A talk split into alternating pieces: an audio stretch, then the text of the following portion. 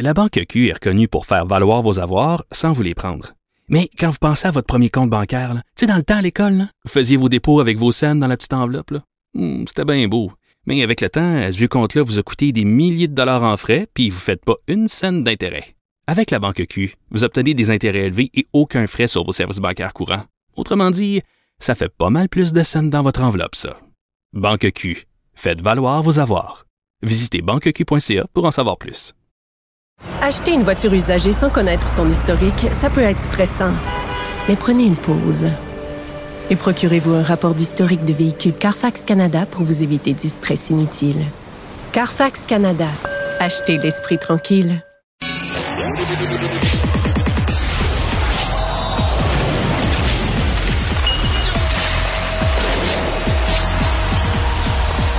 Jean-François Barry, un chroniqueur pas comme les autres. Salut Jean-François. Salut Mario. Alors, on commence avec du tennis euh, ce soir.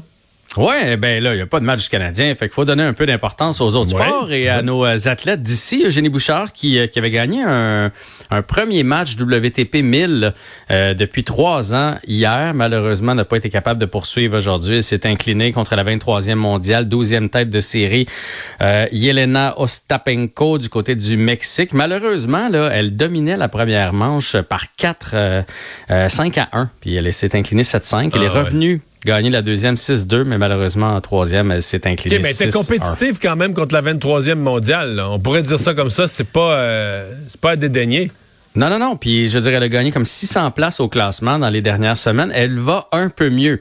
Est-ce qu'elle est capable de retrouver le top 100 mondial? Je ne sais pas. Comme là, au Mexique, elle était invitée parce que c'était les 64 meilleures joueuses de tennis qui, qui se retrouvaient là-bas. Il y en a qui ont décliné. Donc, dans ce temps-là, on peut inviter qui on veut. Puis on a invité Eugénie Bouchard. Puis elle a fait belle figure. Puis honnêtement, aujourd'hui, elle aurait pu sauver avec le, avec le match.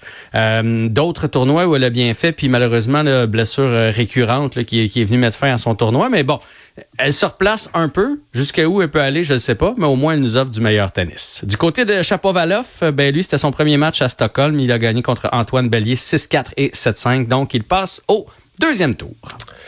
Et un Québécois sur lequel il y a beaucoup d'attentes au basketball cette fois. Ah, c'est incroyable, hein? Choix de première ronde, première ronde, pardon, des euh, Pacers d'Indiana. Il va jouer sa première partie ce soir. S'appelle Bénédicte Mathurin. Ça vous tente de regarder ça. Il n'a que 20 ans. Imagine, 20 ans, il va jouer un match de NBA comme, euh, comme partant ce soir. Il affronte les Wizards de Washington. Euh, c'est une belle histoire. Le, le basketball, mine de rien, on est rendu avec trois gars là, dans la NBA. Euh, Lugansdor, Chris Boucher et maintenant euh, Bénédicte Mathurin. Donc, ça vous tente de regarder ça. C'est ce soir, les Wizards contre les Pacers et un Québécois donc qui fait son, son début.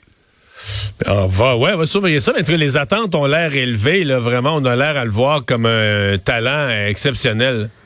Ouais, les deux autres, euh, Chris Boucher puis Logansdor, euh, sont pas arrivés par la grande porte. Tu sais, ils se sont taillés une place, ils étaient vus comme des espoirs. Lugansdorf même n'a pas été repêché, puis a fini par, euh, puis il est en train de s'établir dans la NBA. Lui là, euh, depuis des années qu'on le voit aller, euh, il a très bien fait. J'oublie le nom au, euh, au- à la, grosse compétition de, de basketball universitaire. là. il a été vraiment dans les joueurs dominants, ça l'a mis sur la sellette, et donc euh, il, Il a été il repêché, là. Donc, il arrive avec des. non seulement repêché, mais repêché en première ronde. Et donc, oui, effectivement, c'est il est supposé éventuellement s'établir comme un joueur tout étoile de la NBA. On va suivre ça. Euh, tu veux, on vient dans le hockey. euh, avant de parler du Canadien, il y a plusieurs blessures présentement à des joueurs clés dans la ligue. Ouais, des grosses blessures. Gabriel Landeskog, le capitaine de, de l'Avalanche du Colorado, qui a soulevé la Coupe Stanley, s'est fait, s'était fait opérer l'année dernière au genou. Euh, on avait essayé de réparer ça là, rapidement pour qu'il puisse revenir en série, mais là, il a dû passer sous le bistouri à nouveau. Donc, 12 semaines de convalescence pour euh. C'est quand même euh, 12 semaines. Là, ça nous amène euh, passer Noël. Là, c'est une longue, euh, longue absence quand même. Aaron Ekblad avec les Panthers de la Floride, c'est le meilleur défenseur là-bas, ou en tout cas un de les meilleurs défenseurs. Lui, il vient d'être placé sur la liste des blessés à long terme. Euh, donc, ça pourrait bouger. là. Je sais que les Pingouins, entre autres, ont trop de défenseurs. Peut-être qu'il y a une transaction qui va se préparer de ce côté-là. Blessé à long terme, là, ça veut dire comme Carey Price, comme Shea Weber, comme Paul Byron. Ça veut dire qu'on va pas revenir d'ici les prochaines semaines. Là. on, du côté des Panthers, on a dit qu'on garde espoir de le revoir cette saison, mais ça pourrait être quand même assez long. Et du côté des Leafs, c'est Jake Mazen, le gros barbu là, qui a fait une passe parfaite à Nick Suzuki dans le premier match. Là. on leur place. Là. ben, non seulement il était blessé à l'orgueil, mais là, il est blessé pour vrai. Et donc, il est sur la liste aussi. Puis déjà qu'on sait que ça va pas super bien du côté de Toronto. Alors, euh, c'est une lourde perte. C'est un bon défenseur pour eux autres. Très défensif, mais euh, très efficace. Mais le Canadien, il joue demain contre euh, Arizona. On peut-tu dire que c'est deux équipes un peu semblables qui étaient dans la cave l'année passée, ben des jeunes de la reconstruction, un peu meilleurs, en tout cas cette année, peut-être des flashs un peu meilleurs. Ça me semble que ça, ça, ça se ressemble un peu, là. Écoute, 31, 32 l'année passée. Là. Ah oui, c'est les deux pires équipes de la Ligue nationale de hockey. Devraient être euh, dans les pires cette année aussi. Euh, mais on sait qu'ils sont bien coachés. Hein. André Tourigny fait un bon job avec les Coyotes. Ils sont difficiles à battre. Ils viennent justement de battre les Maple Leafs de Toronto. Donc, ça sera pas, ça sera pas ça chiale à Toronto, là. Hein? Ça chiale à Toronto. Pas à peu près, là.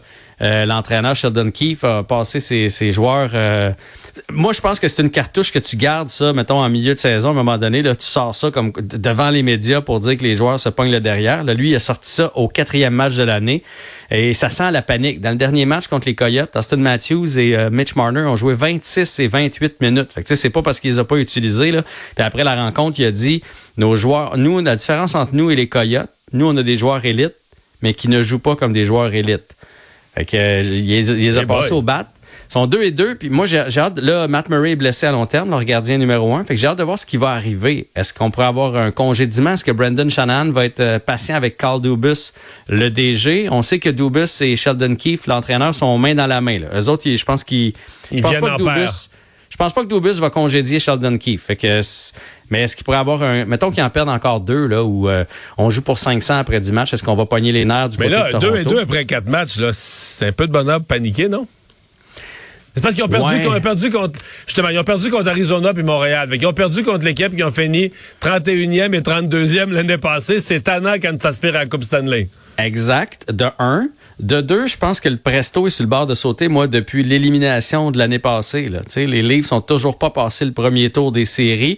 Fait que j'ai comme l'impression que depuis le mois de mai passé qu'on rumine ça, on s'attend à un gros début de saison. Le gros début de saison arrive pas. Puis là, on peut remonter. L'année d'avant, c'est le Canadien qui les a éliminés aussi au premier tour des séries. Fait que tu sais, chez les livres, ça commence à, ça commence à chialer. Je veux dire, tu un marqueur qui vient de gagner le Maurice Richard, tu Mitch Marner qui est un joueur exceptionnel, tu as Linander, tu euh, Morgan Riley. À un moment donné, il faut que tes fasses fonctionner. Fait que c'est normal que les fans commencent à s'impatienter. Ouais.